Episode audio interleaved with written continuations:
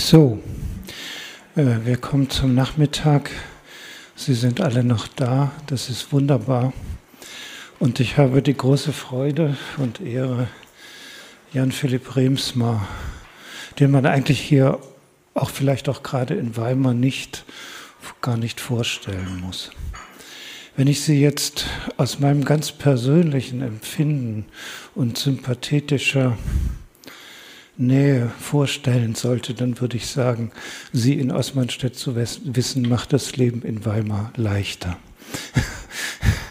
da muss man, muss man sich nicht, muss man sich nicht jeden Tag, jeden Tag sehen, wie bei Ihrem großen Vortrag in der Herderkirche. Aber es ist gut zu wissen, dass Sie da sind, aus vielen Gründen. Insofern könnte ich Sie jetzt auch als meinen persönlichen Wiedergänger von Wieland begrüßen. Aber das tue ich jetzt nicht. Ich mache es etwas äh, formaler. Sie alle kennen Jan Philipp Remsmann natürlich. Er ist Germanist, er ist Literaturwissenschaftler.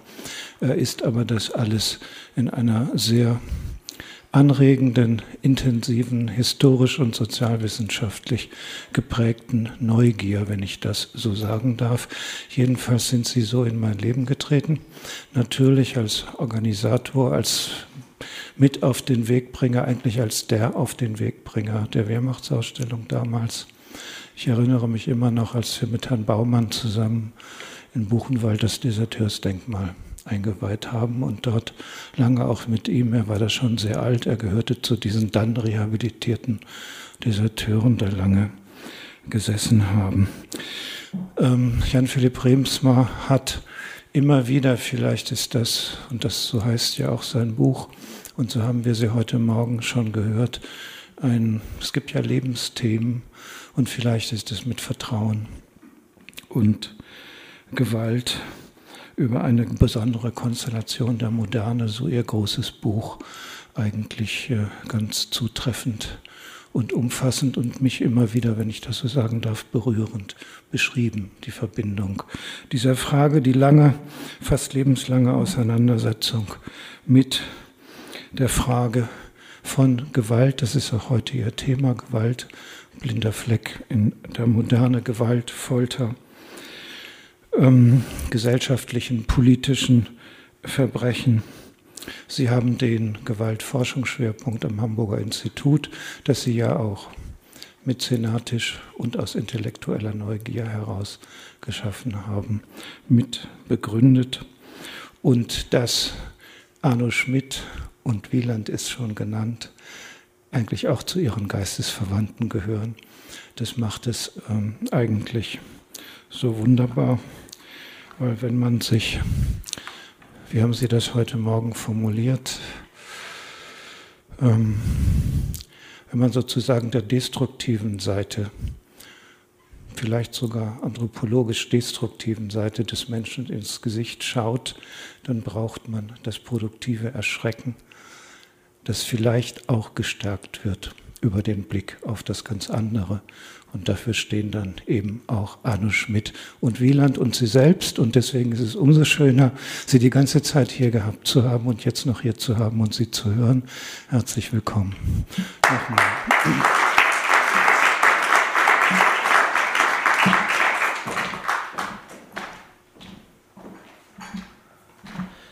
Ganz herzlichen Dank, auch ganz herzlichen Dank an die beiden Organisatoren, mich hier einzuladen. Vielen Dank an das Hamburger Institut für Sozialforschung, mich wieder einzuladen, nachdem ich es ja vor einiger Zeit verlassen habe. Und nach Weimar komme ich immer gerne. Vielen Dank, Herr Knigge. Und ich bin gerne in Osmanstedt. Wie schön, dass jemand meint, dass das ein nützlicher Aufenthalt sei.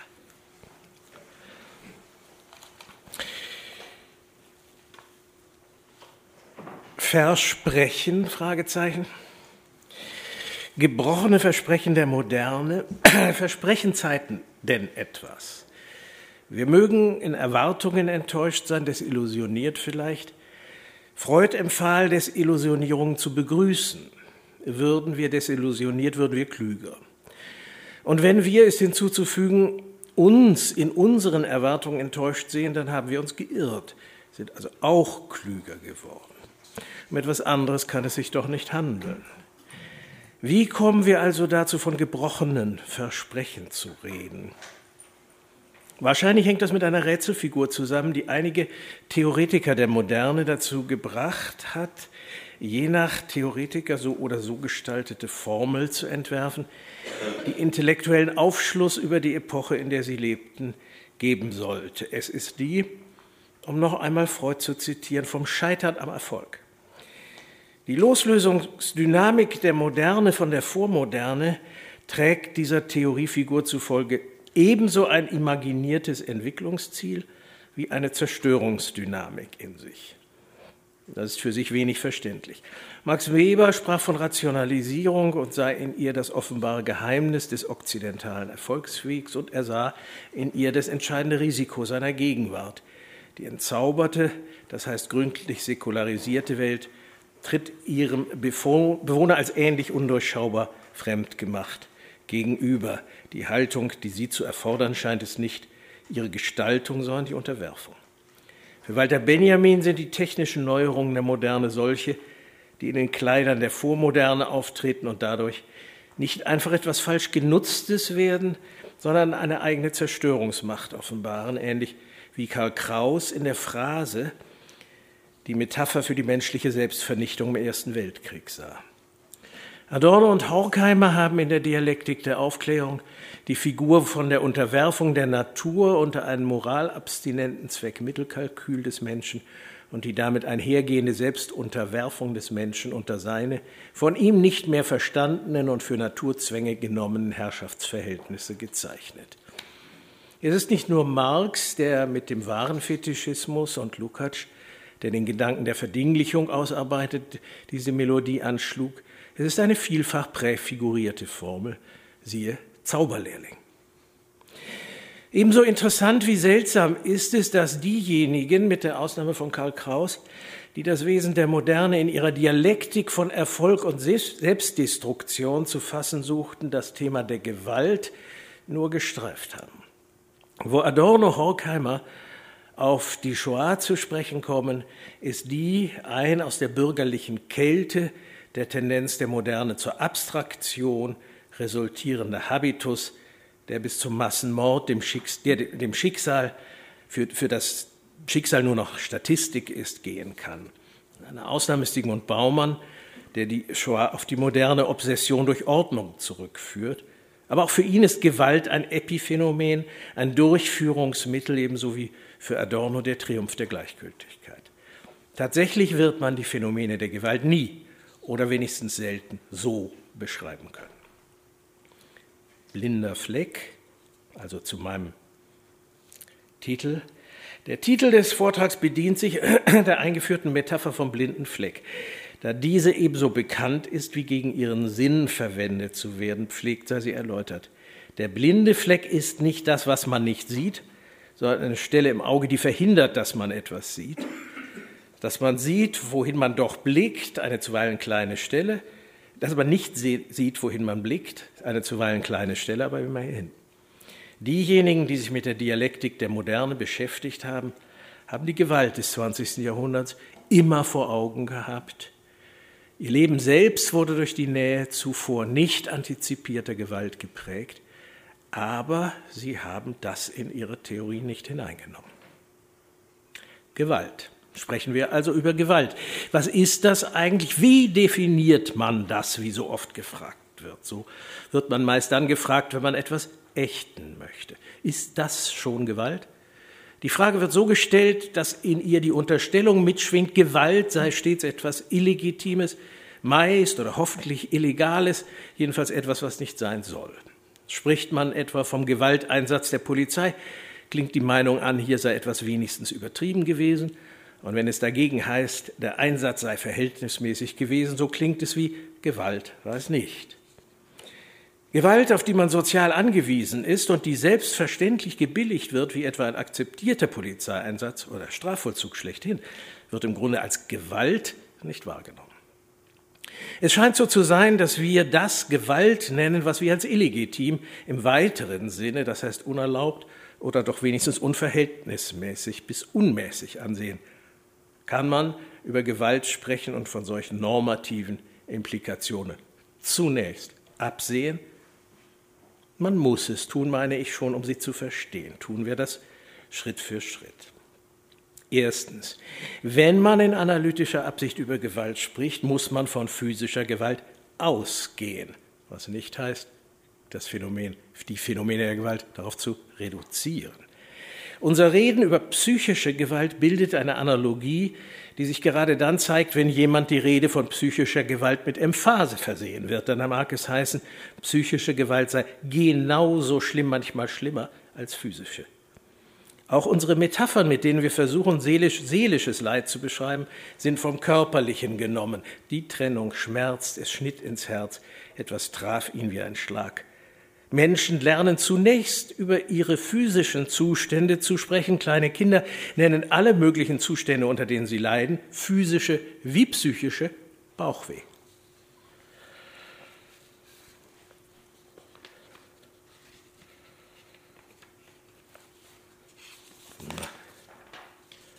Zweitens, Gewalt, so schlage ich vor, mit aller Distanz und nur auf die Phänomene, Phänomenologie der Gewalttaten gerichtet zu sprechen, ist der Zugriff eines Menschen auf den Körper eines anderen ohne dessen Einwilligung. Das Verständnis psychischer Gewalt leitet sich ab auf dieses Grundmuster. Dieses eine Moment aus der Welt des Sozialen ohne Einwilligung muss hinzugenommen werden, um zu verstehen, woher das dann in allerlei Weise sich differenzierende Normative rührt. Drei Grundsätze, drittens, drei grundsätzliche Arten, gewalttätig mit dem Körper eines anderen zu verfahren, lassen sich unterscheiden. Die eine betrifft den Ort des Körpers im Raum. Ich spreche von lozierender Gewalt. Ihn aus dem Weg zu räumen, seine Bewegungen einzuschränken, die zweite besteht darin, mit dem Körper etwas anzustellen, ihn als Körper zu benutzen. Ich spreche von raptiver Gewalt. Schließlich gibt es Gewalt, die auf die Zerstörung des Körpers gerichtet ist. Ich nenne sie autotelische. Ein Körper kann auch durch die Einwirkung luzierender oder raptiver Gewalt teilweise oder ganz zerstört werden, aber das ist dann nicht die Richtung der Gewalt, das, was man, ich erlaube, man erlaube mir die Formulierung, die Gewalt, was die Gewalttat will. Notabene, ich spreche nicht von den jeweiligen Intentionen, die wir einem Gewalttäter zuschreiben möchten, sondern nur über Handlungsgrundmuster. Dass eine Gewalttat intentional auf Zerstörung des Körpers gerichtet sein solle und das vielleicht ausschließlich sie nicht einfach so zur Folge habe, erscheint uns eine irritierende Auffassung menschlicher Gewalttätigkeit zu sein. Im Hintergrund unserer Versuche, uns ein Bild von Menschen als Gewalttätigen zu machen, steht meist das Bild eines Wesens, das Zwecke hat, die es so oder so verfolgen kann. Und wir fragen, wenn es gewalttätige Mittel sind, was es dazu gebracht habe und ob sich die Wahl eines solchen Instruments irgendwie erklären lasse. Der Wunsch nach Erklärung ist oft ein Bemühen der Selbstberuhigung. Das antike Rom errichtete der Ausübung autotelischer Gewalt ein riesiges Gebäude, das Kolosseum. Und solche Bauwerke gab es flächendeckend im ganzen römischen Kulturraum. Man kann ihnen eine Funktion in der Machtarchitektur im Allgemeinen, im Besonderen eine der Sorge um die Revoltenabstinenz des Plebs dienende Rolle zusprechen – aber ohne die von allen Klassen geteilte, unmittelbare und funktionslose Freude an Schaustellungen exzessiver autotelischer Gewalt wäre dies nicht zu verstehen. Dieses nur als ein historisches Beispiel sprechen wir über Strafvollzug. Strafen ist stets gewalttätig oder mit Gewaltdrohung verbunden. Wer zu einer Geldstrafe verurteilt wird, wird sie zahlen oder er wird inhaftiert. Das heißt, sein Körper wird an einen Raum, an einen Ort gebracht und dort auf Zeit in Gewahrsam genommen, lozierende Gewalt. Vor, neu, vor neuzeitlich wurden Strafen am Körper vollzogen, raptive Gewalt. Man prügelte, man stellte Körper zur Verfügung, dass über Vorübergehende ihnen etwas antun konnten man schnitt Ohren ab oder Hände und brannte Zeichen ein. Oder autotelische Gewalt, man zerstörte ihn auf verschiedene Weise, auf dem Rad oder auf dem Scheiterhaufen.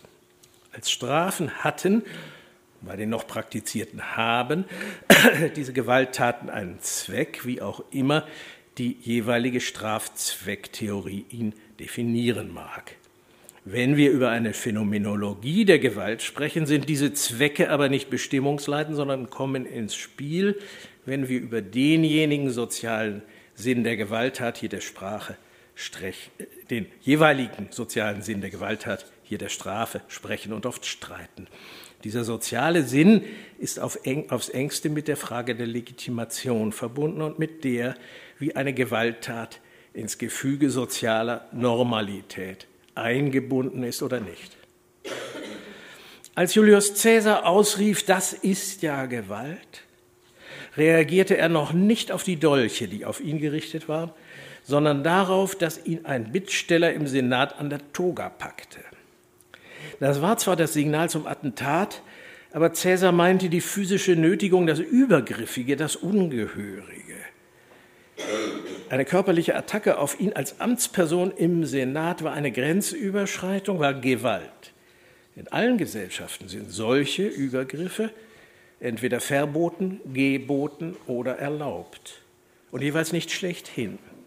Gewalt ist dem Soldaten im Kriege geboten, in bestimmten Situationen muss er von der Waffe Gebrauch machen, in anderen ist es ihm verboten. Wie sich geboten und verboten zueinander verhalten, ändert sich mit dem Kriegsbrauch und Recht. Einfach erlaubt ist nach unserem Verständnis regelgeleiteter Kriegführung Gewalt nie.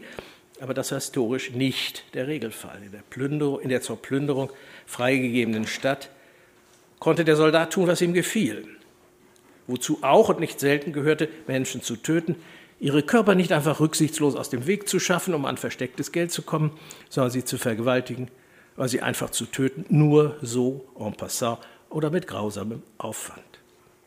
So etwas spielte sich über Jahrhunderte regelmäßig ab und es kann nicht auf individuelle Dispositionen zurückgeführt werden, denn es sind die viel zitierten normalen Leute, Männer, die es tun und es sind zu viele, als dass sie zu pathologischen Ausnahmen erklärt werden könnten. Aber es ist auch nicht der wahre Mensch, der dort zum Vorschein kommt, denn nie sind es alle. Faktisch gehörte solche Form der Gewalttätigkeit zum Kriege und auch normativ war sie dort nicht anstößig, wo ihr ein Möglichkeitsraum zugewiesen wurde. Der allerdings musste, in der Regel vorhanden, zugeteilt sein. Und der Dreißigjährige Krieg wurde nicht zuletzt darum als säkulare Katastrophe angesehen, weil in seinem Verlauf dieser Möglichkeitsraum ins nahezu Unbegrenzte ausgeweitet wurde, jedenfalls auf manchen Schauplätzen dieses Krieges.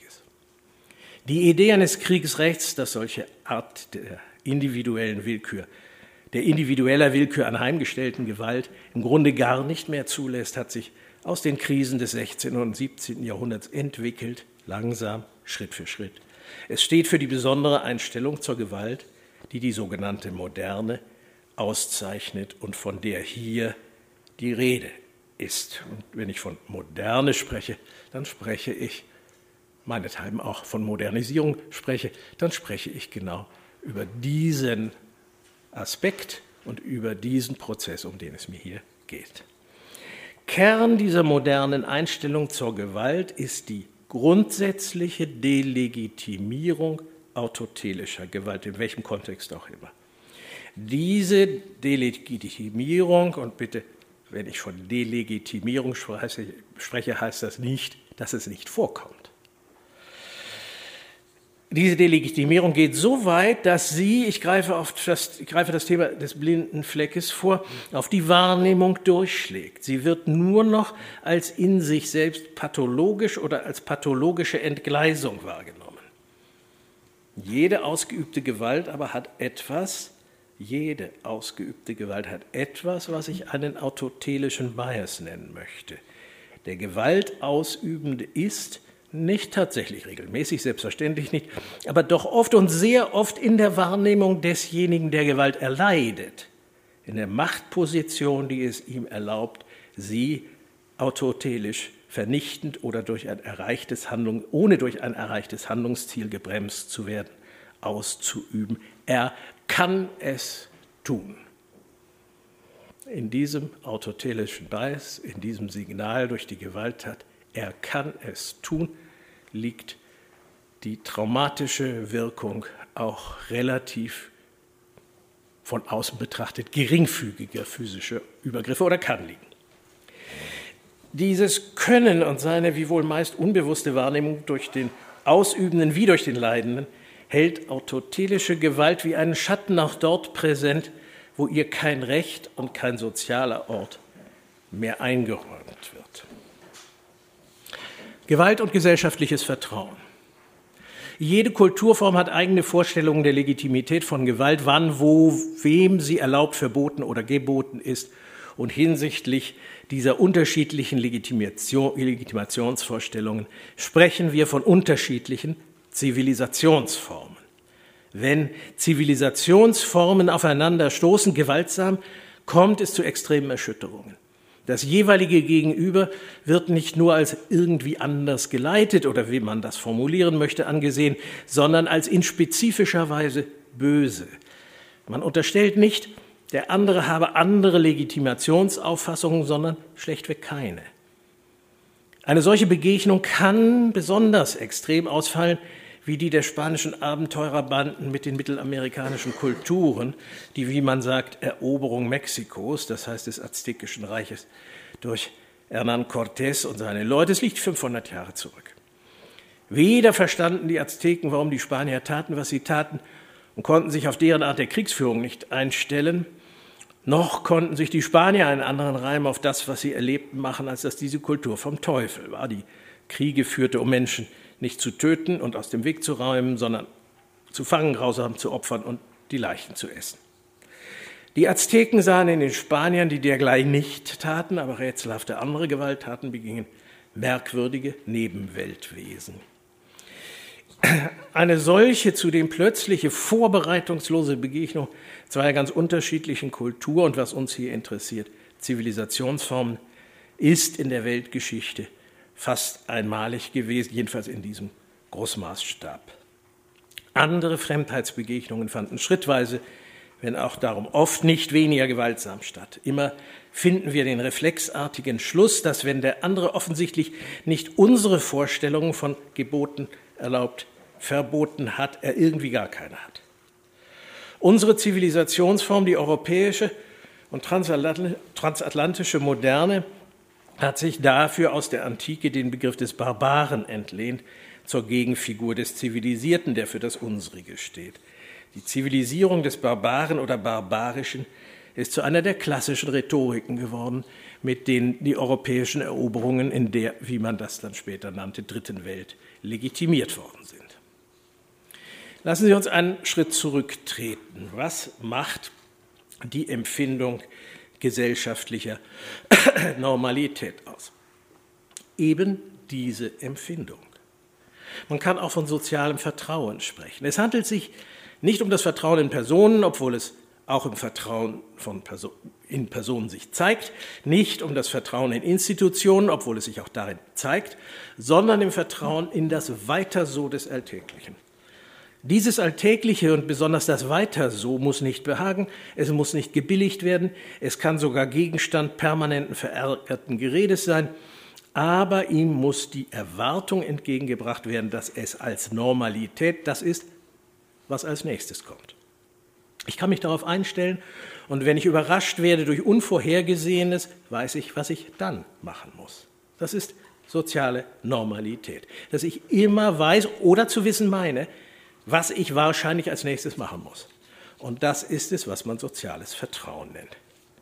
Der Begriff soziales Vertrauen und die damit verbundene Praxis, der ist weiter so, ist, das ist zirkulär. Und deshalb funktioniert es, nur deshalb. Gesellschaften werden durch ein mehr oder weniger intaktes soziales Vertrauen zusammengehalten, durch ein gemeinsames Weiter so und ein gemeinsames inexplizites Verständnis dessen, worin das besteht. Inexplizit ist hier ein entscheidendes Wort. Man könnte sagen, das soziale Vertrauen sei so etwas wie ein soziales, vielleicht nicht un, aber doch vorbewusstes. Das nicht bewusst auf das in ihm gespeicherte soziale Wissen zurückgegriffen werden muss, ist Bedingung seines Funktionierens. Der bewusste Umgang mit sozialer Normalität ist ausnahmsweise möglich, aber nicht als Regelfall, weder kollektiv noch individuell noch institutionell. Auch was sich in dieser Hinsicht in der Selbstwahrnehmung bewusst und kalkuliert mache, ist im Regelkonzert sozialen Vorbewusstseins aufgehoben. Ich kann mit der Existenz von Konten, Kreditkarten und allem, was sich in den letzten Jahren dazugesellt hat, umgehen. Ich kann sogar zuweilen in Augenblicken des Nachdenkens des Umstands innewerden, dass dieser Umgang allein auf der gemeinsamen Unterstellung beruht, dass er möglich ist. Das ist jetzt der Brückenschlag zu Aronsar. Und dass man nur deshalb weitermachen kann, weil und wenn man weitermacht. Aber, dass dieses, aber dieses Nachdenken ist nur dann triftig, wenn es keine Konsequenzen hat. Klammer auf, Fragezeichen, offene Diskussion. Wer versuchte aus den Einsichten über das Funktionieren von Gesellschaften allein aufgrund des Vertrauens darin, dass alles so weitergeht, irgendwelche praktischen Konsequenzen zu ziehen, die anders wären, als eben weiterzumachen, der müsste sein Konto auflösen, sich Spaten und Konserven und so weiter kaufen und sich in den Wald eingraben. Es gibt solche Leute. Andere fühlen sich überfordert vom Weiter so, denn es ist anstrengend, in extrem komplexen Gesellschaften zu leben und versuchen sich in Akten extremer, ich weiß, es klingt viel wohl, extremer Komplexitätsreduktion, indem sie alles auf die Konfrontation Ich, die anderen zurechtstutzen und zum Beispiel Leute erschießen. Wenn sie sich dabei etwas wie eine Ideologie, in deren Namen sie handeln, zurechtzimmern, versuchen sie, statt in einer Gesellschaft, die sie überfordert, in einer fiktiven Gemeinschaft zu leben, für 15 Minuten, wie der Warholsche Berühmte, den ich nachher noch einmal zitiere, oder ein paar Stunden auf der Flucht. Verrückt werden, individuell oder kollektiv im Modus der Sektenbildung, ist immer eine Möglichkeit, aus dem Zirkel des sozialen Vertrauens auszubrechen. Aber man bedenke, welcher Fähigkeit, sich im Normalen zu bewegen, es bedarf, um eine Sekte aufzubauen. Am Ende muss man immer noch normalitätstüchtig genug sein, um ein Grundstück irgendwo zu kaufen und Flugtickets für Leute, die sich dann dort auf diesem Grundstück weit weg aus Angst vor der Normalität umbringen wollen. Es können, das ist selten, Gesellschaften ganz oder zu Teilen aus ihrer Normalität fallen und verrückt werden. So an einigen Orten im Oströmischen Reich, als der Termin des erwarteten Weltuntergangs 500 nach Christus verstrich und für die Plagen, die es gab, Krieg, Pest, Hunger, die mit einer Erwartung in eine schreckliche Normalitätserwartung integrierbar waren, nun plötzlich als unerklärliche Bizarritäten unbewältigbar wurden. Wäre die Welt untergegangen, hätte man es verstanden. Dass sie nicht unterging, brachte die Leute aus dem Gleis. So ausgreifend auch auf den karibischen Inseln als der Schock der mörderischen Begegnung mit den Spaniern für die, die Tod, Versklavung, Krankheit überstanden, dennoch nicht zu ertragen war und ein kollektives Nicht mehr weitermachen zu Selbstmorden und Infantizid führte. Wenn es nicht zynisch klänge, würde man sagen können, dass diese kollektive Umorientierung aufs gemeinsame Aufhören eine kurzfristige neue Normalität stiftete, wie die Vorbereitung auf den gemeinsamen Selbstmord der nach Guayana ausgewanderten Sekte eine neue, wiederum kurzfristige Normalität stiftete. Ein paar Tage, ein ganz geklärtes Weiter so, ein neu orientiertes soziales Vertrauen. Alle wussten, was sie als nächstes zu tun hatten. Und am Ende dieser Tage dann eben der Selbstmord. Es kann das aus der Normalität und dem Wissen, was als nächstes zu tun ist, fallen, eine Gruppe inmitten der außerhalb ihrer weiter existierenden Normalität betreffen. Als Sinnbild dieser Möglichkeit kann man den Mann sehen, der gezwungen wurde, durch München mit einem Schild um den Hals zu laufen, auf dem stand, ich bin Jude, ich werde mich nie mehr bei der Polizei beschweren. Sich bei der Polizei beschweren zu können, ist eine der wesentlichen Vertrauensgarantien, auf die die Moderne, wenn, sie, wenn wir ihr denn eine immanente Teleologie zuschreiben wollen, eigentlich hinsteuert, dass das möglich ist. Wer von dem Entzug solcher Garantien betroffen ist, das kann auch der Anruf beim Anwalt sein, der plötzlich nicht mehr geht, hat nur die Möglichkeit, innerhalb einer Gruppe Gleichbetroffener eine neue Vorstellung von Normalität zu entwickeln. Es klingt frivol, eine neue Form sozialen Vertrauens, nämlich Wissen, was zu tun ist, zu entwickeln und dann in dieser Gruppe weiter zu existieren mit neu adjustierten Weiter so Normen oder sich umzubringen. Ich möchte Sie nicht mit Frivolitäten schockieren, sondern nur darauf hinweisen, dass der soziologische Blick auf Gesellschaften darauf ausgerichtet ist, zu erkennen und zu beschreiben, was und in welcher Weise es weitergeht, wenn es weitergeht. Und trivialerweise geht es immer weiter, nur manchmal nicht. Was wir in Krisen beobachten können, ist eben zuweilen eine tiefgreifende Umorientierung der Normalitätserwartung. Menschen können sich auch in Verhältnissen einrichten, in denen das Unerwartete erwartet wird. Das ist der Grund, warum Kafka zu einem Autor wurde, von dem man meinte, dass er das Geheimnis des 20. Jahrhunderts aussprach. Seine Ks erleben das stückweise Verschwinden einer Welt, in der man zurechtkommen kann, weil man weiß, was man wahrscheinlich als nächstes tun muss. Und die vergeblichen Versuche, sich irgendwie eine wahrscheinliche Ordnung vorzustellen, Kapitel für Kapitel, sind immer eine Hypothese, wie diese Welt eingerichtet ist, die am Ende enttäuscht wird. Moderne und Gewalt. Unterschiedliche Kulturformen, ich sagte Zivilisationsformen in dieser Hinsicht, definieren ihr Verhältnis zur Gewalt unterschiedlich. Ihre Vorstellungen von dem, was akzeptabel, nicht wünschbar, erwartbar, nicht zuletzt legitimierbar ist, unterscheiden sich. Unterscheiden sich. Die Vorstellung von sozialer Normalität, wir nannten es soziales Vertrauen, bezieht sich nicht zuletzt darauf.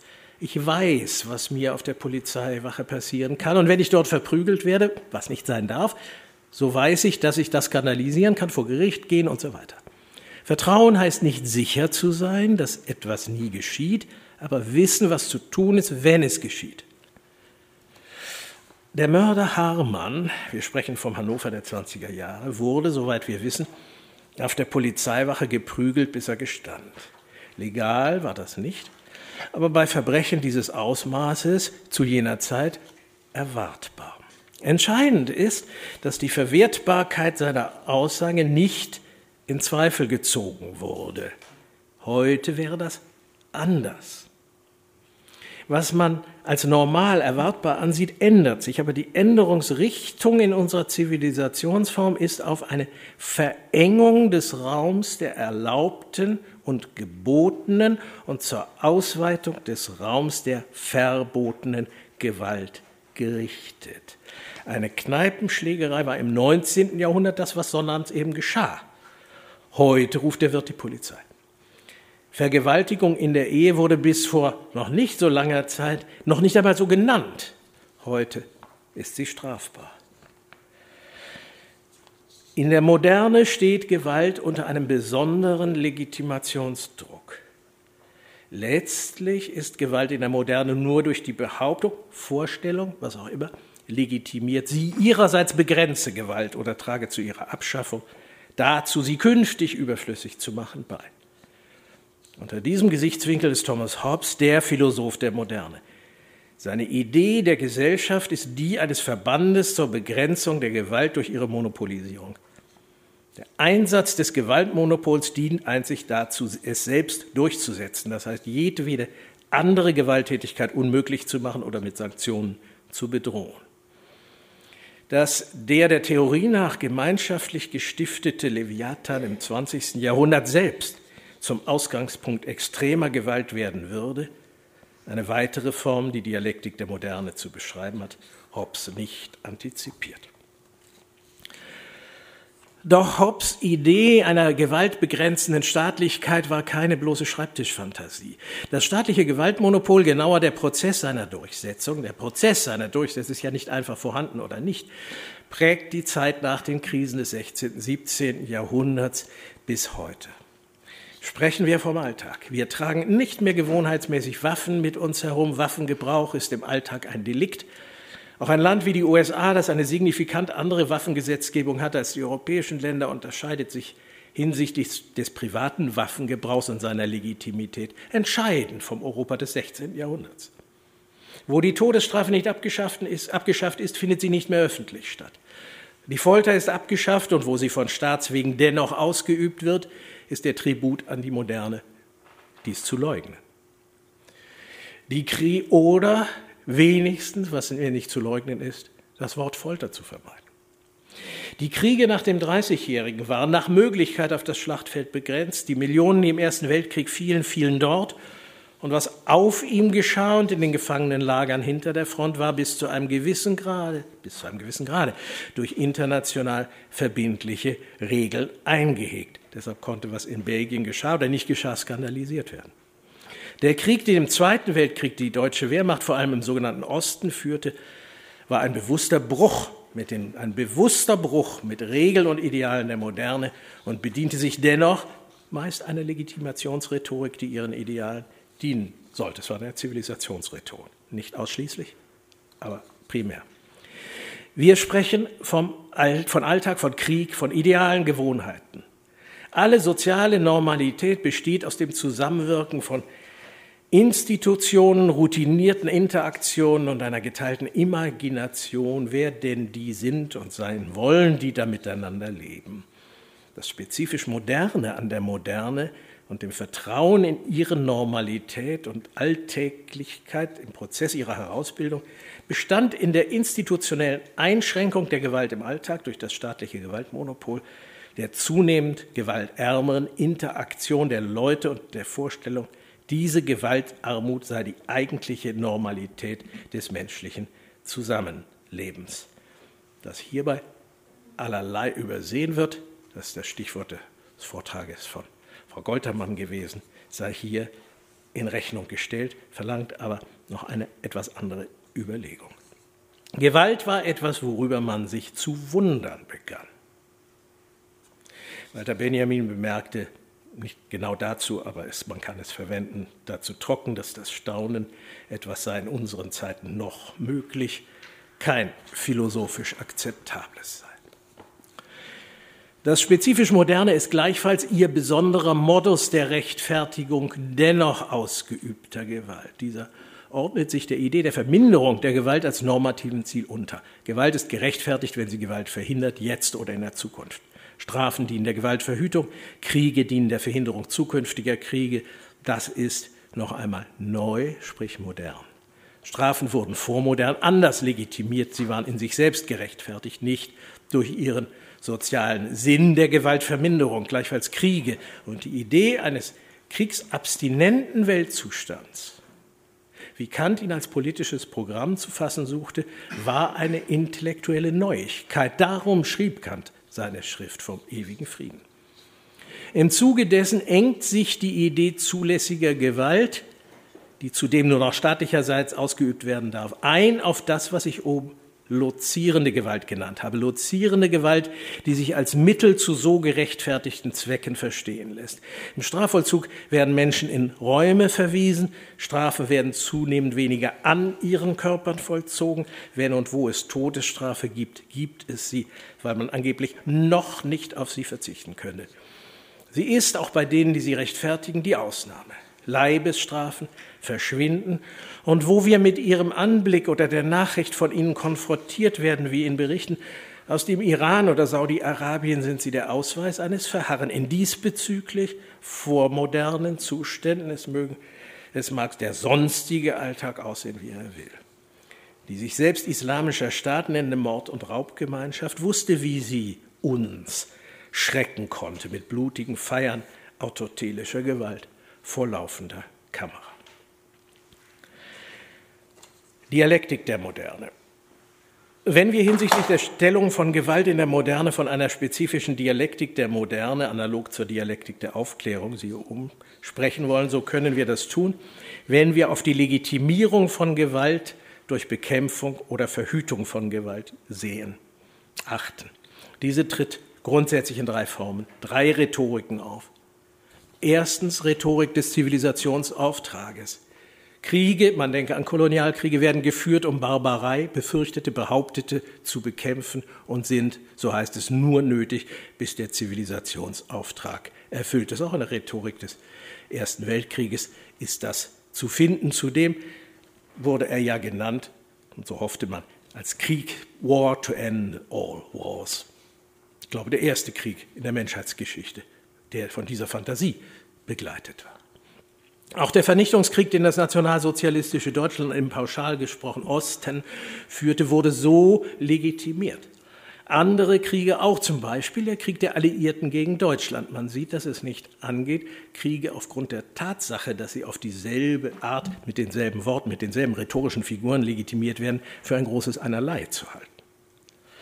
Zweitens die Rhetorik der eschatologischen Säuberung, die Rhetorik der Revolution, die die Bedingungen einer gewaltfreien Welt durch Beseitigung gewaltproduzierender Widersprüche schaffen will. Rhetorik der Jakobiner, der Bolschewiki, der chinesischen wie der kambodschanischen Revolutionäre und so weiter. Die erste Rhetorik argumentiert von einer im Prinzip erreichten, aber gefährdeten Moderne, die zweite von einer, die erst noch gewonnen werden muss. Hier. Die dritte Rhetorik schließlich verwirft die Moderne. Die nationalsozialistische Idee einer Volksgemeinschaft wäre die Idee einer durch ausgeübte Gewalt zusammengehaltenen Gemeinschaft, die ein Volk durch genozidale Identitätsstiftung, Ausrottung der grundsätzlich anderen und dauerndes Gewalttraining werden sollte. Neben der Vorstellung eines Zivilisationsauftrages im Osten existierte immer auch die Idee, dass der Krieg dort nie enden solle, die blutende Grenze am Kaukasus, um jede Generation dort, sagen wir, transmodern zu ertüchtigen. Die erste Rhetorik lebt von der Idee, man sei im Prinzip historisch dort angelangt, wo die Versprechen der Moderne hinzeigten. Die zweite und dritte Rhetorik speisen sich aus einer Kritik an der Vorstellung, historisch sei man im Prinzip angekommen. Die zweite vertagt das Ankommen in die Zukunft und legitimiert Zustände exzessiver Gewalttätigkeit, Feiern der Guillotine in Paris und Exzesse der Säuberung in der Vendée, die Schauprozesse und der Gulag, die Kulturrevolution in China, die Killing Fields in Kambodscha als Schritte dorthin. Die dritte verwirft die Moderne als Betrug und Selbstbetrug. Ist der Rhetorik der eschatologischen Säuberung die Gewaltaversion der Moderne mehr oder weniger ein Betrug der Herrschenden zur Denunziation von Revolution? So denunziert die Rhetorik des Bruchs mit der Moderne das Ideal der Gewaltferne selbst als Betrug der Schwachen an den Starken und feiert die Gewalt selbst als Lebensform der Stärkeren. Jede dieser drei Rhetoriken ist mit einem Massenmord verbunden, der ohne, die vor, ohne vormoderne Präsenz ist, hinsichtlich des Ausmaßes der Gewaltdynamik und der historischen Bedeutung. Die Rhetorik des Zivilisationsauftrages legitimierte die Bombenabwürfe über Hiroshima und Nagasaki die nicht nur hinsichtlich ihrer Zerstörungskraft einmalig waren, sondern darauf kommt es hier an, bisherige Eskalationslogiken auf den Kopf stellte, indem zum ersten Mal demonstriert wurde, dass ein Krieg mit der zuvor letzten möglichen Eskalationsstufe der Vernichtung der gegnerischen Bevölkerung begonnen werden könnte. Mit der Rhetorik der eschatologischen Säuberung wurde der Gulag und die analogen Verbrechen der sich kommunistischen Händen Staaten legitimiert. Hier war eine Logik des Terrors etabliert, vor der es eine Neuigkeit in der Geschichte, keinen sicheren Ort in der Gesellschaft, nicht einmal das oberste planende und exekutierende Organ dieses Terrors selbst gab. Die Rhetorik des Bruchs mit der Moderne und des Genozids legitimierte vor allem den Versuch, die jüdische Bevölkerung Europas, soweit der Arm der deutschen Armee reichte, auszurotten. Mit Lagern wie Sobibor entstanden Orte, die nur dazu da waren, auf schnellstmögliche Weise eine möglichst große Menge von Menschen, vordefiniert als aufgrund ihrer Herkunft und ihres Glaubens auszurottende, umzubringen. Mit Auschwitz wurde dem Massenmord eine auf Dauer angelegte Stadt gegründet. Im Zusammenwirken von Selbstbild der moderne Legitimationsrhetoriken und Gewaltwahrnehmung ergibt sich, was ich oben den blinden Fleck genannt habe.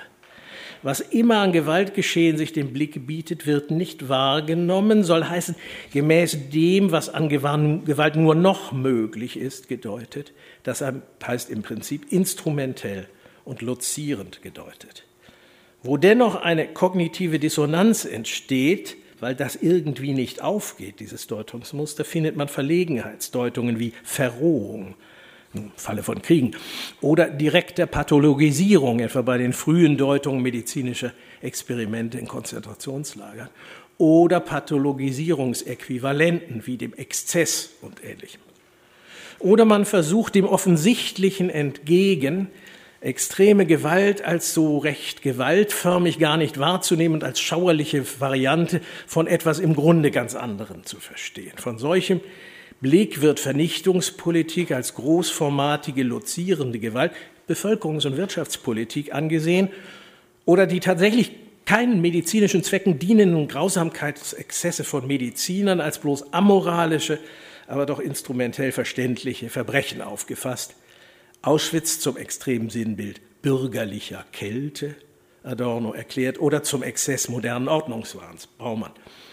Man spricht von industrieller Vernichtung und dokumentiert mit diesem vollkommen verfehlten und aberwitzig falschen Anschauungsbild die Unfähigkeit und den Unwillen, die Wirklichkeit der genozidalen Gewalttat und die Wirklichkeit des Geschehens an ihren Orten wahrzunehmen.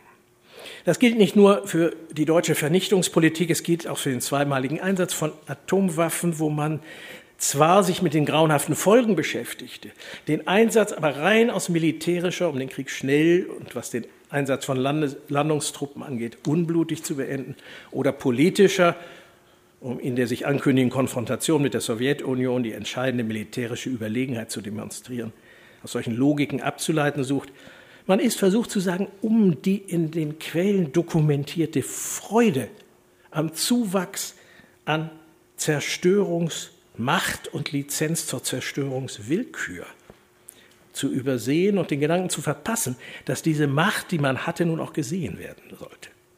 Dieser blinde Fleck lässt den Gulag-Sozialismus als durch der Verwirklichung abträgliche Umstände aus der Bahn geworfenes idealistisches Experiment erscheinen oder als Folge einer irgendwie philosophischen Hybris, so pflegte man in Deutschland den Terror der sich Rote Armee-Fraktion nennenden Mörderbande gleichfalls anzusehen.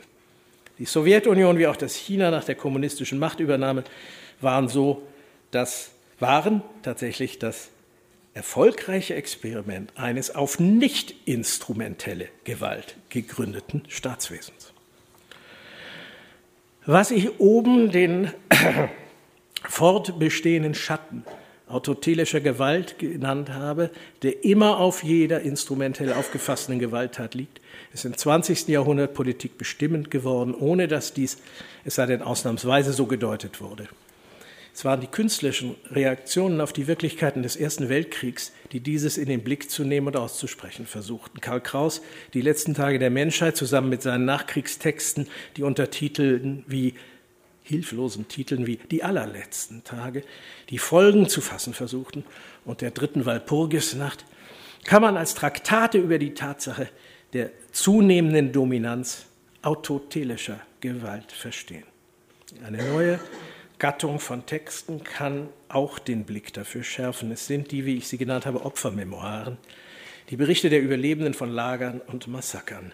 Sie zeigen, was der blinde Fleck nicht sieht. Und aus ihnen ist eine weitere Literatur entstanden, die Gewalttaten beschrieben aus der Opferperspektive, die nicht in diese großen politischen Zusammenhänge gehören, eher privat waren und dort eine Umorientierung unserer diesbezüglichen Wahrnehmungsfähigkeiten und Sensibilitäten mit betrieben haben. Letzter Unterpunkt, ein modernes Lissabon. Man spricht vom Erdbeben von Lissabon als eine Art Initialereignis für die Selbstwahrnehmung der Moderne, die schockartige Erkenntnis, dass gewohnte Wahrnehmungsroutinen nicht mehr statthaft sind. Das ist nicht falsch, wenn man es richtig gewichtet. Das Erdbeben war ein Ereignis, das hätte es sich, sagen wir, 200 Jahre zuvor ereignet, als ebenso schrecklich, aber als etwas ganz anderes wahrgenommen worden wäre.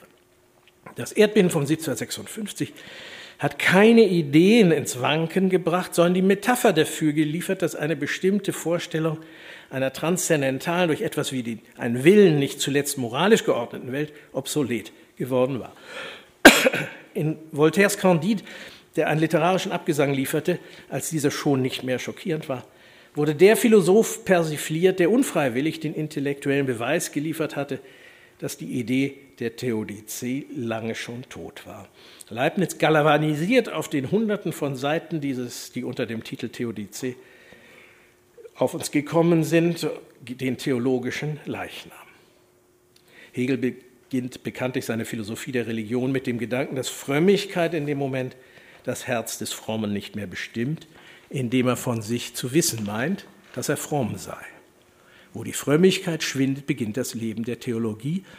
Und wo die eines solchen philosophischen Aufwandes bedarf, wie ihn Leibniz, einer der bedeutendsten Denker der europäischen Geschichte, in aller Naivität treibt, um einen im Grunde ebenso einfachen wie begründungsresistenten Gedanken variantenreich zu Papier zu bringen, ist sie offensichtlich am Ende, jedenfalls in der Form, wie sie sich nach Augustinisch gebildet hatte und nach Leibniz nie wieder auferstand. Kants über das Misslingen aller philosophischen Versuche in der Theodizee war das bloß beiläufige Abhaken dieser Idee. Gleichwohl hat sich das Problem, das die Versuche einer Theodizee lösen sollte, vererbt. Sollte zuvor zu verstehen versucht werden, wie das Böse in die Welt komme, beziehungsweise wie Gott angesichts des Bösen in der Welt gerechtfertigt werden könne, stellt sich nun die Frage, und zwar nicht an Gott, sondern an seine säkulare Ablösungsinstanz, die Geschichte, ob es eine Chance gäbe, das Böse innerweltlich aus der Welt zu schaffen. Nicht mehr, wie kann Gott, sondern wie kann Geschichte gerechtfertigt werden. Lessings Antwort in der Erziehung des Menschengeschlechts etwa war, dass die Menschen erst sich selbst in die Lage versetzen müssten, abgelöst von religiösen Schriften über Moral nachzudenken. Herders und dann Hegels Idee von Geschichte war, ähnlich wie Marx es dann später tat, Gewalt als Geburtshelferin des jeweils Neuen zu rechtfertigen.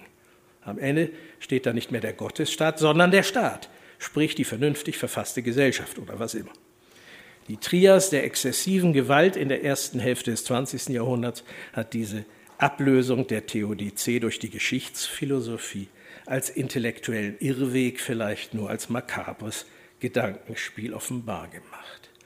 Die eingangs erwähnten Versuche Webers und Benjamins, die Dialektik oder das Paradox der Moderne zu fassen, waren noch nicht mit der extremsten Gewalt des 20. Jahrhunderts konfrontiert, aber in Benjamins Art, die Moderne zu befragen, ist sie fast genügend antizipiert. In seiner biografischen Abhandlung über Friedrich von Genz 1947 hat Golo Mann bereits Kant zugesprochen von einer Zerstörung der Zivilisation durch die Zivilisation selbst zu schreiben. Er hätte auch sagen können, Kant habe vor Marx und Luxemburg von der Alternative, zwar nicht Sozialismus, aber vernünftige, das heißt gewaltfreie innerstaatliche und zwischenstaatliche Verfassung des bürgerlichen Lebens oder barbarische Verwüstung gesprochen. Es werde nicht die Moralität sein, die die Menschen zu politischer Vernunft bringe, sondern die Einsicht in die Möglichkeit der barbarischen Selbstverwüstung. Kant blickte auf die Geschichte nicht als einen Strom, der uns über schreckliche Katarakte hinweg ins ruhige Wasser bringe, sondern als Möglichkeit durch Konfrontation mit der Möglichkeit der Selbstvernichtung zur Vernunft zu kommen.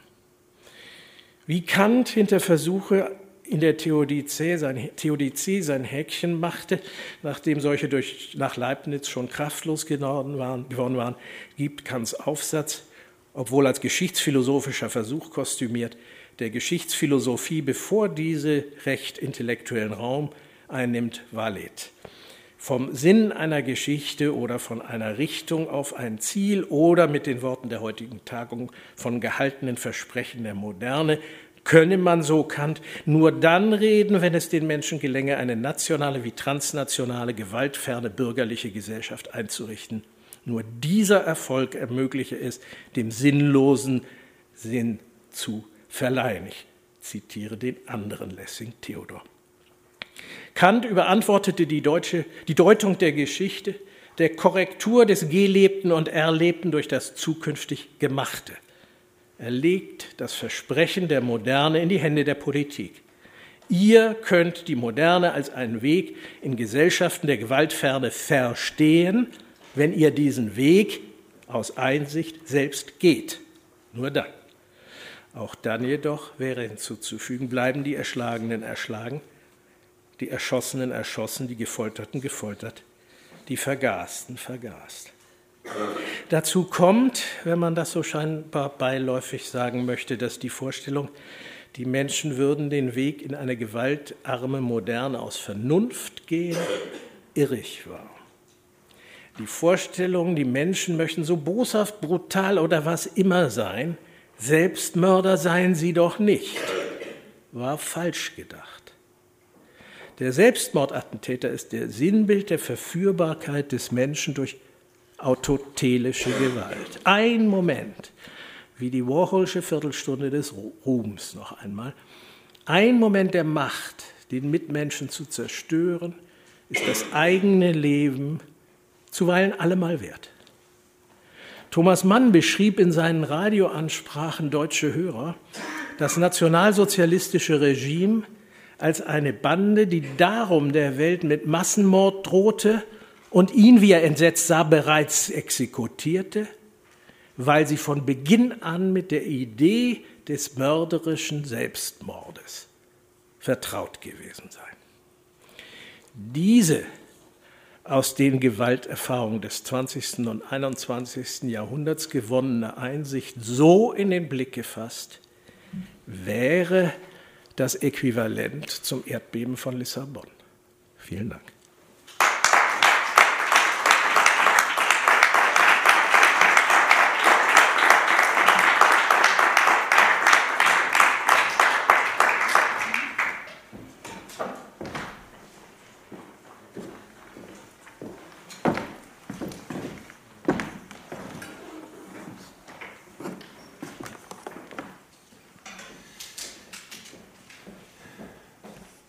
Vielen Dank, lieber Jan Philipps Remsmar.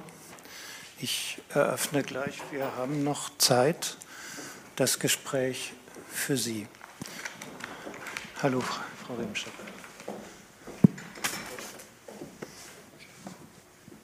Juliane Remtisch ist mein Name. Ähm, ja, vielen Dank für den sehr beeindruckenden, sehr weit gespannten äh, Vortrag. Ich mh, mm, versuche so, würde gerne wissen, ob ich verschiedene Schichten richtig verstanden habe. Also ähm, der Vortrag startete ja mit so etwas wie einem mit der These oder der Diagnose eines irgendwie trügerischen Empfindens äh, von Normalität angesichts der Präsenz oder des Fortbestehens äh, des Schattens äh, autotelischer Gewalt.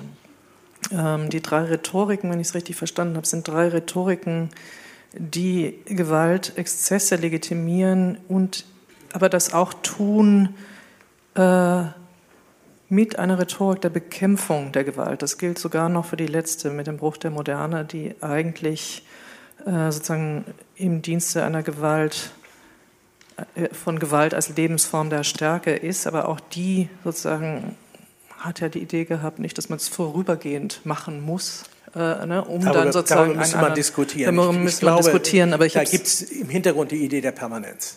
Mhm. Also so weit geht das, glaube ich. Ah, ja. Aber ich, äh, ja, also die Rhetoriken, glaube ich, äh, waren so, wenn man an Himmler denkt oder so. Ne? Ähm, aber ähm, Jetzt habe ich mich gefragt, innerhalb dieser äh, Normalität, die meint, irgendwie die autotelische Gewalt irgendwie hinter sich gelassen zu haben, wie versteht man jetzt äh, die These des Fortbestehens da? Also äh, man könnte ja auch sagen, also man ist jetzt mit, äh, also auf den Strafvollzug blickt und an Foucaults Buch denkt, über Wachen und Strafen, gibt es ja da auch so eine These, dass es so eine Ablösung gibt von Souveränitätsmacht zur Disziplinarmacht. Und dann wäre äh, sozusagen Ihr Einsatz doch zu sagen, wenn ich es richtig verstanden habe, nicht, ähm, dass die Souveränitätsmacht und die autotelische Gewalt natürlich im Hintergrund der Disziplinierung bleibt. Also dass es auch in der Disziplinierung äh, etwas gibt, was irgendwie heißen muss, er kann, der Staat kann äh, töten. Also und dass selbst diese sozusagen zivilisatorischen, dieses Selbstverständnis nicht mit der autotelischen Gewalt haben wir gar nichts mehr zu tun, in irgendeiner Weise auf sie angewiesen ist. Frage. Darf ich vielleicht was dazu? Ähm, ich glaube nicht, ich glaube nicht auf sie angewiesen ist. Das ist mir ganz wichtig, so dass gewissermaßen diese Gewalt, die das Geheimnis des Funktionierens äh, ist. Das glaube ich nicht. Ich glaube, dass das, was ich den Schatten der autotelischen Gewalt in der Gewalttat jeder, im Grunde jeder Gewalttat steckt, weil sie ein Machtgefälle etabliert, das ein mehr an Gewalt als die noch ausgeübte, als Möglichkeit signalisiert. Es ist dadurch etwas, was der, der Gewalttat Unterworfene immer miterlebt der Gewalttäter zuweilen auch, der sich vielleicht sogar was darauf einbildet, Hals gemacht zu haben, hätte gekonnt. Ähm, das ist also auch etwas, was in staatlich ausgeübter Gewalt, wenn ich sage überall, auch dort präsent ist. Deshalb ist es so entscheidend wichtig, dass staatlich ausgeübte Gewalt immer mit der Garantie der Grenze verbunden wird. Friedrich der Große schafft die Folter versuchsweise ab, weil man ihm sagt, das geht nicht. Und er sagt, probieren wir es mal aus. Nach fünf Jahren will ich die Protokolle sehen. Stellt, stellt er fest, Rechtsprechung funktioniert auch ohne das. Dann deklariert er die Abschaffung der Folter und Europa sagt, was ist da los? Und das bleibt. Das wird zerstört, wo diese Grenze überschritten wird. Die, wenn das passiert, kann die Grenze wieder eingezogen werden, wenn ich erfolgreich Gericht, vor Gericht gehen kann. Es ist wichtig, Grenzen, wenn Grenzen existieren sollen, muss immer wieder deutlich gemacht werden, dass es sie gibt und dass die Leute sich daran halten. Und wenn sie überschritten werden, muss ich einschreiten können. Insofern möchte ich die modern legitimierte Gewaltausübung haben. Sie lebt nicht von dem Schatten, sondern im Gegenteil, sie muss gegen diesen Schatten immer wieder ankämpfen oder sie zerbricht. Weitere Fragen?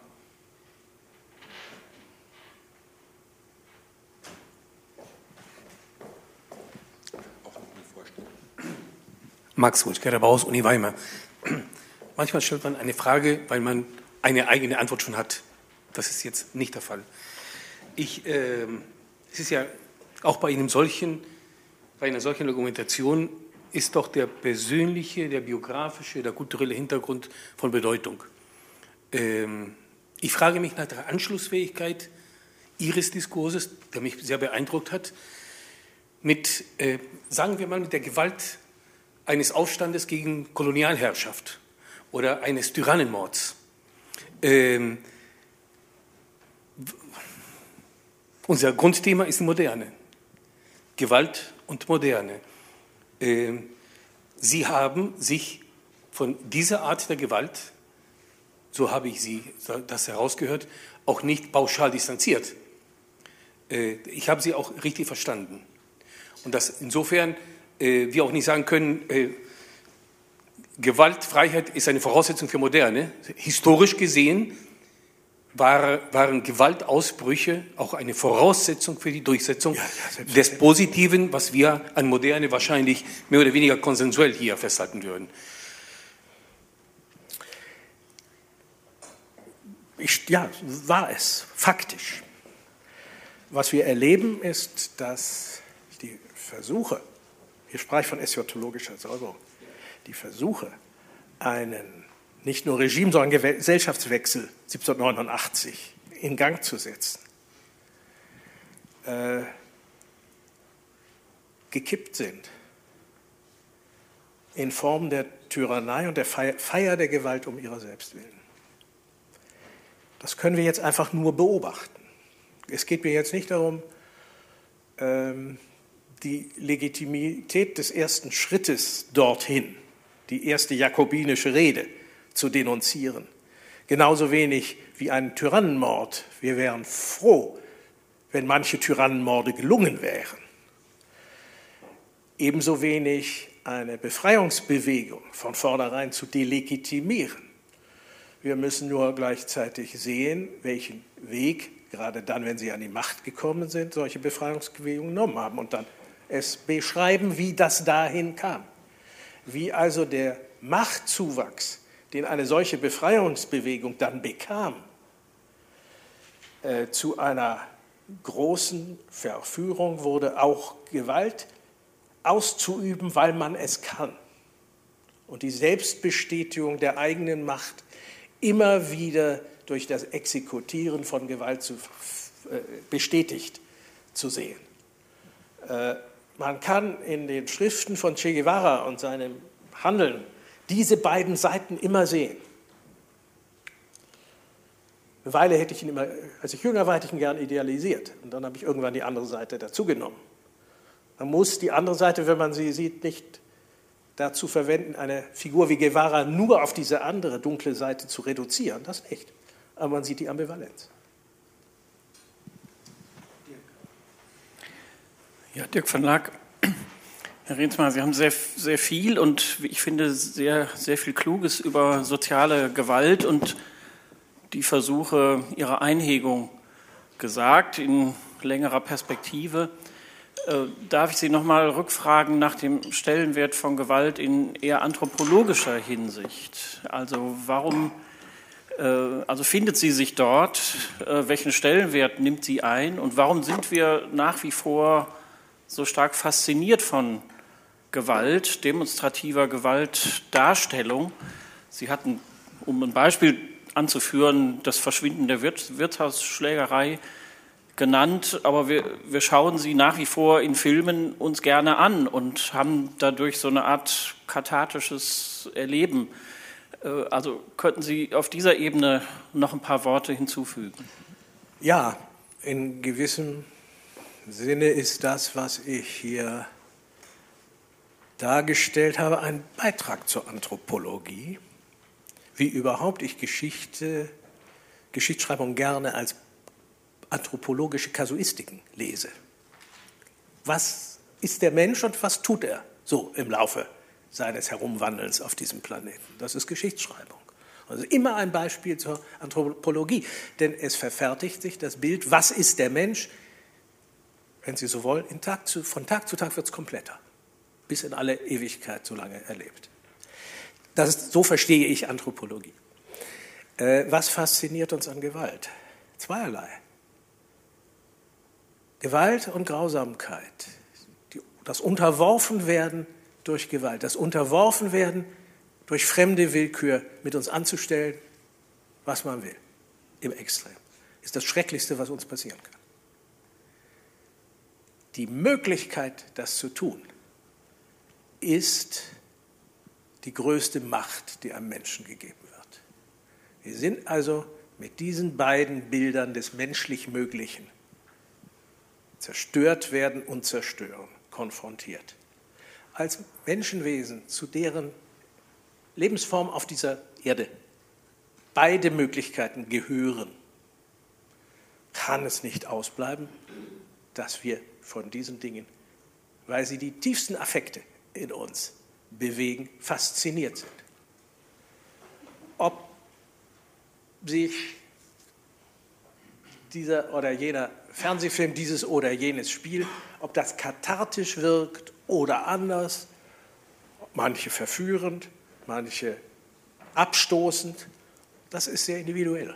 Das würde ich mich nicht trauen, grundsätzlich äh, zu behaupten. Aber die eine Gewalt findet statt und die andere Gewalt ist nur auf dem Bildschirm. Und das verwechseln wir nicht. Es gibt ein paar, die es verwechseln. Sie sind aber verrückt. Oder in eine Form seelischer Extremität hineingetrieben, die doch sehr individuell und sehr merkwürdig ist.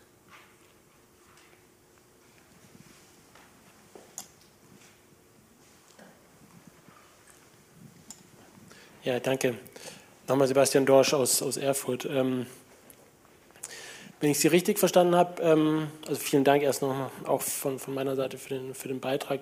Wenn ich Sie richtig verstanden habe, ist Gewalt nicht primär konstitutiv für die Moderne, aber unser Sprechen über Gewalt in der Moderne gestaltet diese Moderne ist insofern konstitutiv. Ähm, wenn ich Sie weiterhin richtig verstanden habe, ähm, sind Ihre Definitionen von Gewalt ähm, aus der Perspektive des Tuenden, also derjenigen, desjenigen, der die Gewalt macht. Ähm, da habe ich jetzt zwei Nachfragen. Was passiert, wenn wir das drehen, also wenn wir Gewalt nicht aus der Perspektive des Gewalttätigen ähm, definieren, sondern des, des Opfers? Ähm, das äh, war, hat man ja gestern schon die Diskussion dann beim, beim, beim Vortrag von Frau Goltermann. Ähm, und was passiert weiterhin ähm, mit, diesen, mit diesem Reden über Gewalt, wenn wir ähm, uns andere Diskurse anschauen, und zwar nicht diejenigen, die von Männern und vor allem von Europäern geprägt sind, sondern andere Diskurse. Also passiert dann mit, mit, diesem, mit diesem Verhältnis Gewalt-Moderne etwas, was wir bisher nicht so im Blick haben? Ähm, und dann führt mich das auch weiter. Ist der blinde Fleck wirklich die, die Metapher oder ist es nicht tatsächlich doch eher auch ein gewisses Wegschauen? Ähm, weil der, blinde Fleck, das hat ja so was Mechanisches. Ne? Also da ist irgendwas in meinem Auge und dann kann ich da nicht hingucken. Aber ist es nicht eigentlich was anderes? Ist es nicht eher wirklich auch was Aktives, also ein aktives Wegschauen? Vielen Dank. Fange mit letzterem an. Da, wo es das ist, das gibt es natürlich, ist es einfach. Und ich kann es auch einfach denunzieren. Äh, da, wo dieses Wegschauen, wenn man dann das Wegschauen genauer anschaut, gar kein Wegschauen ist, sondern eine Wahrnehmungsstörung klingt jetzt zu psychologisch pathologisierend, aber eine gewisse Systematik hat und eine bestimmte Art von Rhetorik erzeugt, die diese Nichtwahrnehmung rhetorisch gestaltet, dann glaube ich, ist die Metapher vom Blindenfleck richtig. Weil das nämlich auch dann von anderen übernommen werden kann, die gar nicht wegschauen, weil es darum gar nicht geht, sondern einfach eine bestimmte Art und Weise, Welt wahrzunehmen, sich angewöhnt hat. Täter, Opfer, aktiv, passiv. Nein, ich rede ja zunächst, wenn ich, und das ist ja einfach nur der Aufbau des, des das, wie, die Frage, wie ich das Theoretisieren über Gewalt aufbaue, wenn ich von drei Grundformen spreche und wenn ich von körperlicher Gewalt spreche, bevor ich dann anfange von seelischer Gewalt zu sprechen, was hier jetzt nicht im Vordergrund steht, ähm, dann, äh, dann ist es immer ein Körper, der auf einen anderen durchgreift. Sind immer zwei in, in diesem Idealmodell. Aber ich habe in diesem Fall, ich habe hier gar nicht von der Wahrnehmung der Gewalt durch den einen oder den anderen gesprochen. Erst an einem Punkt, und das ist wieder das, der zitierte autotelische Bias, der vor allem von dem durch die Gewalt Unterworfenen wahrgenommen wird.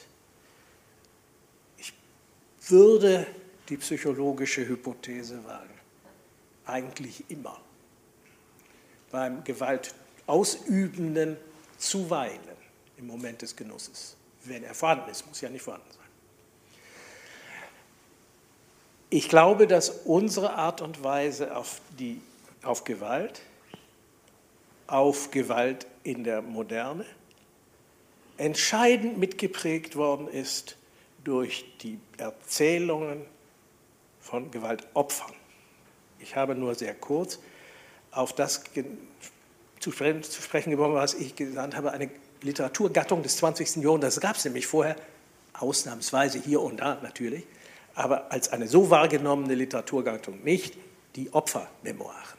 Das beginnt mit den Memoiren derjenigen, die die Lager überlebt haben, erst die, die, die, die nationalsozialistischen Lager, dann kamen die Berichte aus dem Gulag dazu und so weiter. Dieses hat die Veränderung eines Blickes erlaubt. Auf einmal war die Erzählung von Leid etwas Akzeptiertes und nicht etwas Verschwiegenes, Peinliches. Und ihm ist sogar sehr viel zugewachsen, am Ende durchaus auch Problematisches. Volker Knicke hat über die Sakralisierung des Leides gesprochen, ein problematischer Aspekt, eine problematische Folge dieser Sache. Aber sehen wir nur darauf, was passiert ist. Sie hat sehr viel ermöglicht, Menschen zu sehen, die mit diesen Extremen nie konfrontiert worden sind. Und das waren dann auf einmal Berichte und Memoiren von Menschen, die ganz anderen Gewaltformen, privater Gewalt, der Vergewaltigung, wie wir sie nennen, der sexuellen Überwältigung, der sexuellen Verletzung, die dem unterworfen worden sind. Und das hat ermöglicht, unsere Wirklichkeit als einen ganz anderen Gewaltraum zu sehen, als wir das vorher getan haben. Welche Konsequenzen? Das ist, ja, das ist ein Prozess, der abläuft. Das ist ja nicht einer, auf den wir zurück, zurückblicken. Äh, und das betrifft nicht nur äh, die Aspekte von weiß, okzidental, Männlichkeit, sondern da haben sich ja, wenn man diesen etwas abgedroschenen Ausdruck verwendet, die Diskurse durchdrungen. Und auch das ist ein Prozess, der abläuft und über dessen Bewertung gestritten wird und darüber gestritten wird, was wer sieht und richtig gewichtet oder falsch gewichtet und was noch dazukommen muss oder wo es zu weit geht und so weiter. Und so weiter sind wir mittendrin. Jetzt sind wir noch zwei, nämlich Sie, Herr Geier, und ich, und vielleicht kommt dann jemand noch dazu. Ähm, ich, ich würde gerne, das ist vielleicht eher ein fragender Kommentar oder die Formulierung einer Beunruhigung, die mir durch Ihre Doppelbeobachtung von Gewalt in der Moderne gekommen ist. Also ich würde es jetzt etwas vereinfachend so beschreiben, in der Geburt der Moderne steckt Gewalt, die man dann gerne vergisst hinterher, wie sozusagen in jeder Befreiungsbewegung Gewalt steckt, die man dann auch um der guten Ziele willen vergisst und deren Nebenfolgen, wenn die erkämpfte oder die sich durchgesetzt habende Befreiungsbewegung an der Macht ist, kann alles Mögliche passieren und nicht zwingend Freiheit. Das ist die eine Seite. Und wenn ich Sie richtig verstanden habe, dann haben Sie ja auch etwas beschrieben, äh, das man vielleicht so formulieren könnte. In dieser Moderne kommt durch die Delegitimierung von Gewalt und ihre, wenn sie überhaupt noch ausgeübt werden soll und darf, ihre neuen Legitimationsbedarf als Gewalt ist vor allen Dingen dann legitim, wenn sie Gewalt bekämpft, kehrt sie quasi hinter dem Rücken der einer zur Schau gestellten und behaupteten Gewaltlosigkeit zurück, hinter dem Rücken. Und dann kommt etwas ins Spiel, was in Gewalt auch in anthropologischer Hinsicht oder auch mit Freud elementar problematisch ist. Jede Gewalt sozialisiert auch die gut gemeinte. Und das heißt, die Idee, dass die gut gemeinte gewaltbekämpfende Gewalt so etwas wie eine ideale Gewalt ist oder eine purifizierte Gewalt, um ihre Verrohungspotenziale, ähm, eliminierte Gewalt, gezähmte, kontrollierbare Gewalt, gehörte in dieser Perspektive dann natürlich zu den General Irrtümern sozusagen oder general enttäuschten Versprechen einer sozusagen nicht dann Minimierung von Gewalt, sondern Maximierung von Gewalt im Namen des Guten und im Namen oder in der Hybris diesen Sozialisationsprozess in die Verrohung hinein unter Kontrolle bringen zu können. Und wir wissen, das geht schief. Jedenfalls ist das etwas, was Geschichte einem oder auch der Blick in jetzt all diese Befriedungs- und Demokratiedurchsetzungskriegshandlungen zeigen uns, es lässt sich nicht im Blick auf jeden, der daran beteiligt ist, einhegen, eingrenzen und ins oder auch durch posttraumatische ba äh, Traumatisierungsbehandlung irgendwie kanalisieren.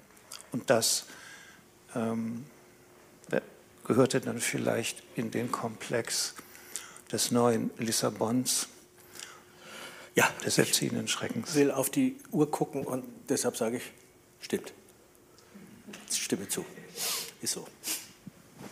Ja, ich habe es befürchtet. Lieber Herr Geier, jetzt sind Sie noch dran.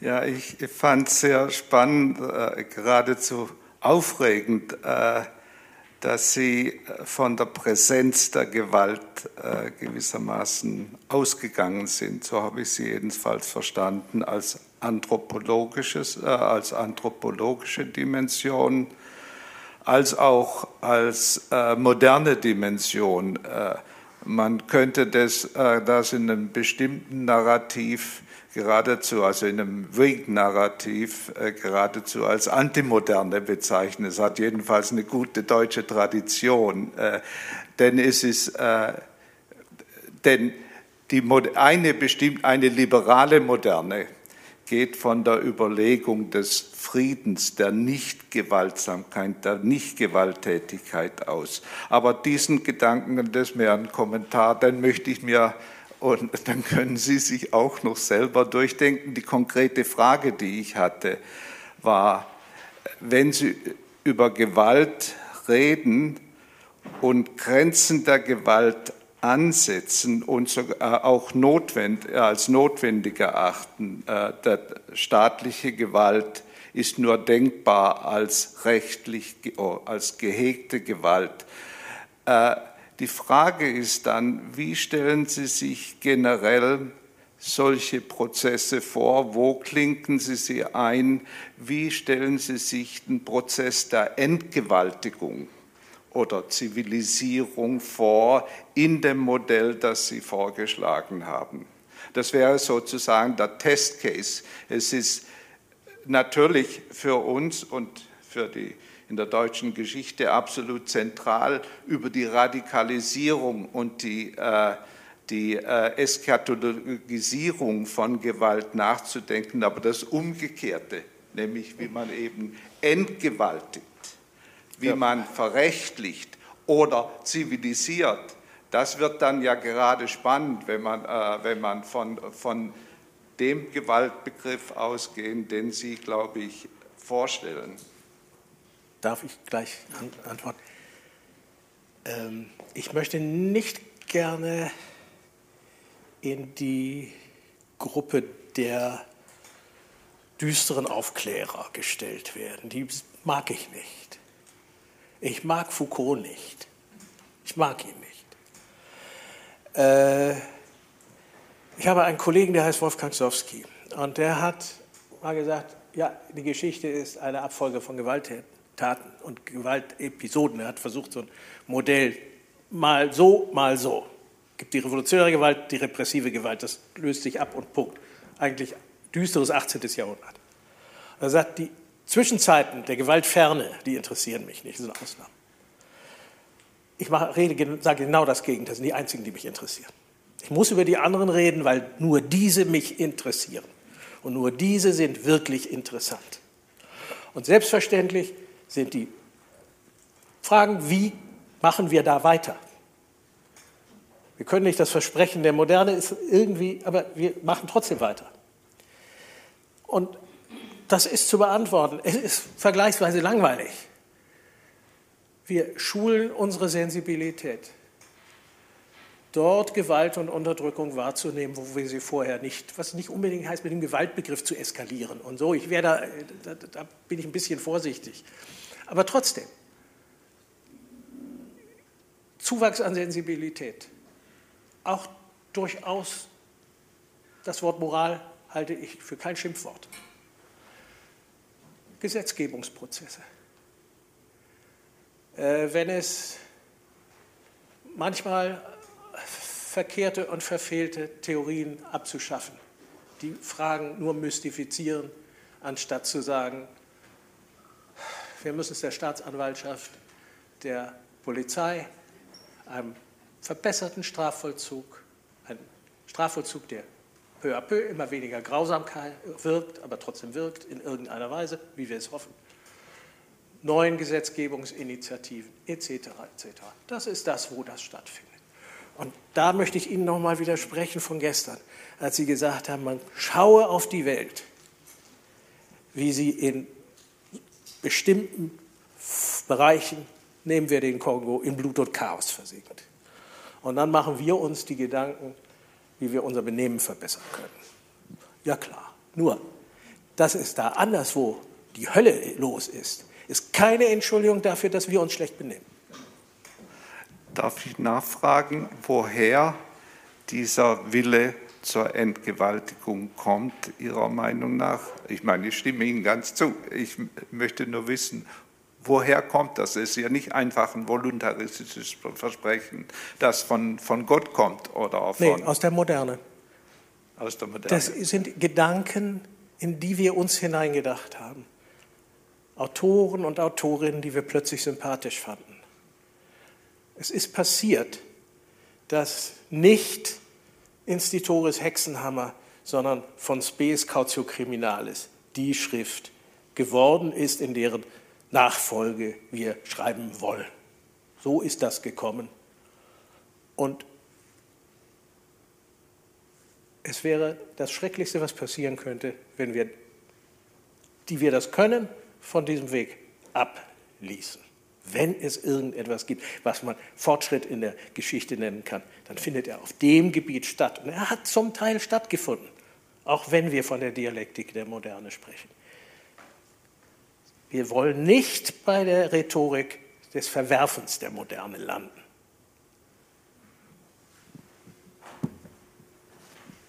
Ich würde jetzt ja gut, Frau Goldermann, ich kann Ihnen nicht Nein sagen und Ihnen, Herr Remsmer, auch nicht. Ich kann aber, muss sagen, es ist zwei Minuten nach 15.30 Uhr. Eigentlich wollten wir um 15.45 Uhr weitermachen. Ich, also es ist jetzt, ich stelle Ihnen die Gewissensfrage. Da stellen Sie nicht mir die Gewissensfrage. Oder ich stelle uns die Frage, ob wir, die, ob wir, um, ob wir um 16 Uhr weitermachen. Nein? Nein. Dann machen Sie es ganz kurz und ich mache es ganz kurz. Genau, so machen wir es. Ganz kurz.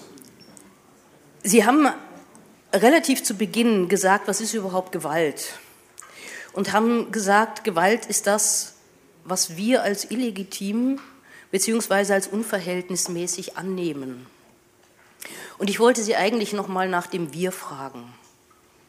Wer ist eigentlich dieses Wir von, wem, von dem Sie da sprechen, ähm, weil wenn wir in andere Weltregionen gucken, dieses Wir nicht immer so einheitlich klingt. Und ich finde es wirklich ein, also ein, ein Problem, was auch gar nicht leicht zu lösen ist, wie geht man da eigentlich damit um?